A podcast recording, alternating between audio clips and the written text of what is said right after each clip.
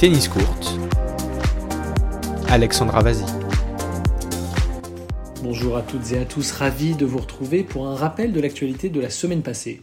Gaël Monfils adopte un nouveau coach, Gunther Bresnik, réputé pour son exigence et son expérience. Parmi ses élèves passés, Boris Becker, Henri Lecomte et plus récemment Dominique Thiem. De quoi permettre au numéro 11 mondial de passer un cap, lui qui n'avait pas d'entraîneur la saison dernière. À noter que Bresnik n'accompagne pas Monfils en Australie, à l'inverse de son second coach, Richard Ruckelshausen, l'Autrichien qui a aussi été nommé capitaine de l'équipe de France pour l'ATP Cup. L'ATP Cup dont on connaît la composition des poules. La France affrontera l'Autriche de Dominique Thiem et l'Italie de Matteo Berrettini. Un tirage plutôt abordable pour Gaël Monfils, Benoît Père et la paire Mahu Roger Vasselin. La Serbie tenant du titre n'a-elle pas été vernie Novak Djokovic et ses compatriotes rencontreront l'Allemagne d'Alexander Zverev et le Canada de Denis Shapovalov et Félix Auger-Aliassime. À noter que la compétition par équipe est décalée de 24 heures. Début des hostilités désormais prévu le 2 février. L'objectif est d'offrir aux joueurs isolés une journée supplémentaire pour se préparer.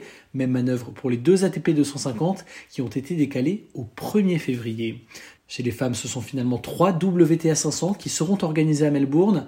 Un tournoi a été ajouté au calendrier, réservé aux 27 joueuses en quarantaine stricte. C'est l'arrivée en Australie par un vol dont, on le rappelle, l'un des passagers a été testé positif à la Covid-19. Bianca Andreescu, Victoria Azarenka, Sloane Stevens, entre autres, s'affronteront à partir du 3 février, quatre jours après leurs homologues. Cela leur permettra de s'entraîner enfin avant de reprendre la compétition.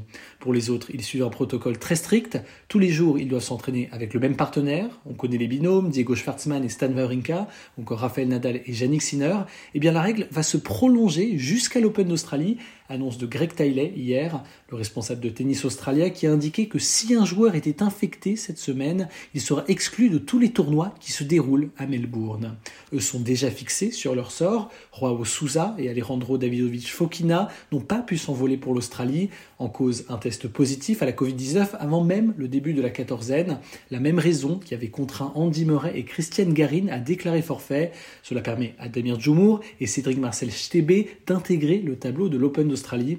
À la place, Roao Souza participera au Challenger d'Antalya 2 la semaine prochaine, pendant que l'Espagnol jouera à Quimper. Les Challengers, justement, ont débuté la semaine dernière à Istanbul, finale 100% française et très accrochée hier en Turquie. Après 2h17 de combat, Arthur Rinderknecht a dominé Benjamin Bonzi au tie-break du troisième set, un troisième titre en challenger qui lui permet de grimper à la 135e place à l'ATP, son meilleur classement à seulement 25 ans. En bref, l'ATP modifie son calendrier. Deux tournois sont ajoutés, Singapour fin février et Marbella en avril. En revanche, le circuit ne passera pas par Houston cette année. Diana Yastremska, toujours suspendue provisoirement pour dopage. L'Ukrainienne avait demandé à la Fédération internationale de lever sa sanction, une requête rejetée. Elle pourrait donc avoir fait le voyage à Melbourne pour rien. Carlos Bernardes devrait bientôt sortir de l'hôpital. L'arbitre en quarantaine à Melbourne avait été victime d'une attaque cardiaque mercredi, mais les dernières nouvelles sont rassurantes pour le Brésilien. Au programme cette semaine, un tournoi exhibition disputé vendredi à Adélaïde, plateau royal en perspective avec les six joueurs en quatorzaine dans la ville d'Australie méridionale, Novak Djokovic, Rafael Nadal et Dominique Thiem chez les hommes, Simona Alep, Naomi Osaka et Serena Williams côté femmes, sans oublier Ashley Barty, la numéro 1 mondiale, devrait revenir sur les cours après près d'un an d'absence. Deux challengers débutent ce lundi, à commencer par Antalya 1. Certains éliminés précoces à Istanbul sont restés en Turquie. Daniel Galan, Thiago Seibotveld, Lorenzo Musetti en tête. Attention à eux, ils se retrouvent cette fois-ci sur terre battue, leur surface de prédilection. Et puis Quimper qui accueille deux tournois d'affilée, Lucas Pouille, Sébastien Corda, Hugo Gaston, Arthur Cazot vont croiser le fer en Bretagne. Un beau spectacle en perspective. Merci d'être à l'écoute de Tennis Court. On se donne rendez-vous ce jeudi pour notre premier débat de la saison.